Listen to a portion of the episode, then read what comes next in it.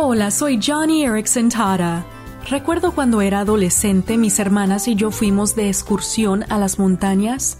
Una piedrita afilada se metió en mi bota y con cada paso podía sentirla irritando mi pie. Estábamos caminando a un paso rápido y yo no quería parar, así que lo ignoré.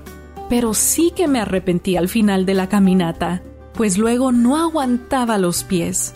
Y sabes, a veces así nos sucede con la vida renqueamos pensando que la irritación desaparecerá, pero es rara la vez que los problemas se van así de la nada.